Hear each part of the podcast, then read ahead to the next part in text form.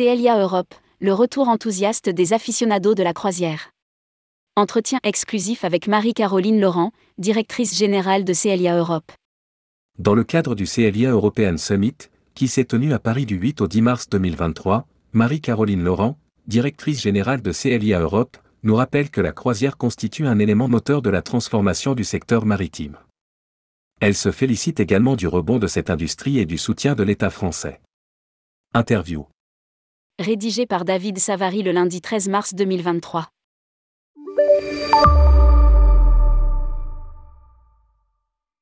Tourmag.com Comment jugez-vous la deuxième édition du CLIA European Summit qui s'est tenue à la Maison de l'Océan à Paris? Marie-Caroline Laurent, en dépit de nos craintes liées aux perturbations dans les transports, cela s'est très bien passé. Nous avons eu seulement 5 annulations pour 250 personnes présentes. Les participants sont venus des États-Unis et de l'Europe entière. C'est un très bon chiffre à l'échelle des événements que nous organisons autour de la croisière en Europe. Il s'agissait là de la deuxième édition du CLIA European Summit, la première ayant eu lieu l'an dernier à Gênes. Suite à la charte de la croisière durable que nous avons signée l'automne dernier avec Hervé Berville, secrétaire d'État chargé de la mer, il était important pour moi que cet événement ait lieu en France. L'idée était de poursuivre sur cet engagement de l'État français en y associant tous les acteurs de la filière afin de montrer l'importance de notre activité croisière en Europe bien sûr, car c'est notre champ d'action, mais surtout en France. En 2023, des projections de passagers supérieures aux chiffres de 2019. C'était un signal extrêmement fort que d'avoir la présence de l'ancien Premier ministre Édouard Philippe en sa qualité de président de l'AIVP, Association internationale Ville et Port, ainsi que celle d'Éric Banel, directeur général des affaires maritimes, de la pêche et de l'aquaculture, la personne la plus haut gradée sur ces sujets en France. Tous les deux nous ont confirmé le soutien et l'engagement de l'État français à notre industrie, surtout dans notre volonté de décarbonation rapide.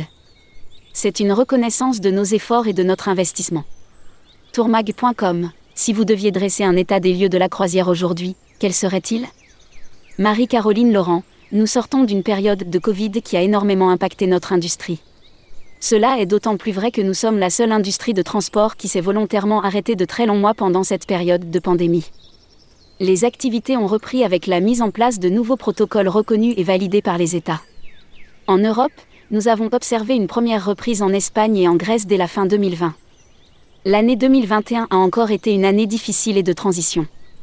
Cela s'est poursuivi en 2022 avec la remise en service de l'ensemble de notre flotte. Il a fallu reformer les équipages, sensibiliser les passagers aussi. Tout cela s'est traduit par une belle reprise de notre activité l'an dernier.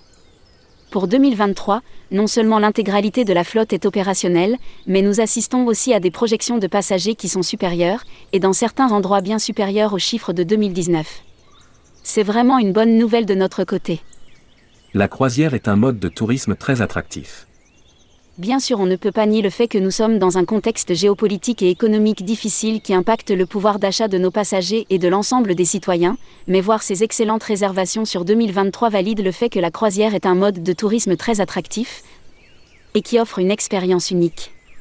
La croisière attire non seulement notre public traditionnel mais également de nouveaux arrivants.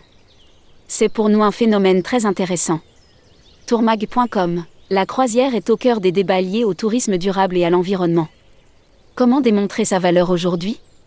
Marie-Caroline Laurent, le CLIA European Summit est une occasion de porter notre voix au nom de la profession.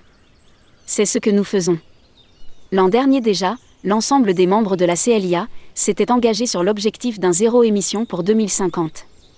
Nous sommes en plein investissement dans nos nouveaux navires pour atteindre cet objectif.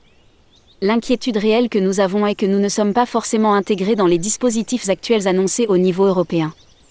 Si vous arrêtez la croisière, vous fermez les chantiers navals. Avec l'association SEA Europe, The Shipyard et Maritime Equipment Association of Europe, nous appelons l'Union européenne et les gouvernements européens à inclure la construction navale et les technologies maritimes dans la future législation sur les industries propres. En matière de politique industrielle, nous sommes souvent regardés comme une activité de tourisme alors que l'ensemble de nos navires sont construits en Europe. Nous sommes les seuls à construire en Europe.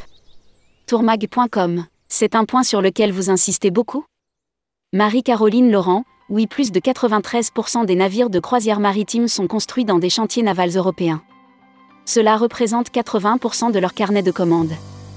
Je le dis souvent, si vous arrêtez la croisière, vous pouvez fermer les chantiers navals et l'ensemble de l'industrie maritime en France. Il faut qu'au plus haut point on nous entende sur l'apport économique et social de cette industrie. Avec 62 navires de croisière en commande pour les 5 prochaines années, cela représente plus de 40 milliards d'euros d'investissement direct en Europe.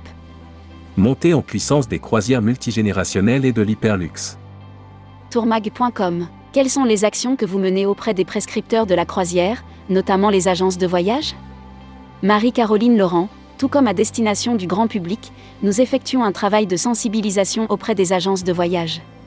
Nous leur expliquons ce qu'est la croisière, et surtout ce qu'est la croisière durable. Lorsque les gens réservent leurs vacances, il faut qu'ils sachent à quoi correspond leur impact environnemental. Vis-à-vis des distributeurs, nous avons un programme extrêmement dynamique d'éducation et de formation avec des modules spécifiques accessibles sur une plateforme. Malheureusement, c'est en anglais. L'association CLIA, qui représente 95% de la flotte de croisières dans le monde, est active sur l'ensemble de la planète et, sans doute par souci d'économie d'échelle, ne fait pas de traduction propre à chaque marché. Tourmag.com Avez-vous identifié de nouvelles tendances en matière de consommation de croisière? Marie-Caroline Laurent, c'est peut-être un peu tôt pour le dire, mais la reprise est là. Les enthousiastes de la croisière, ceux qui ont été frustrés par le Covid, reviennent en masse.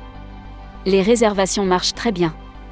Dans le détail, nous observons une croissance importante sur deux types de marchés, les croisières familiales multigénérationnelles, ce qui dans le même temps occasionne une baisse significative de l'âge du croisiériste, et la montée en puissance des croisières de luxe, voire d'hyperluxe avec des expériences basées sur l'exclusivité. On remarque une appétence pour de petits navires sur des destinations inédites. D'ailleurs, la moitié des navires en construction sur les cinq prochaines années concernent des capacités de moins de 1000 passagers sur le segment luxe. L'autre moitié a majoritairement trait à des bateaux de plus de 4000 passagers, de gros navires proposant des multi-expériences. Publié par David Savary. Journaliste tourmag.com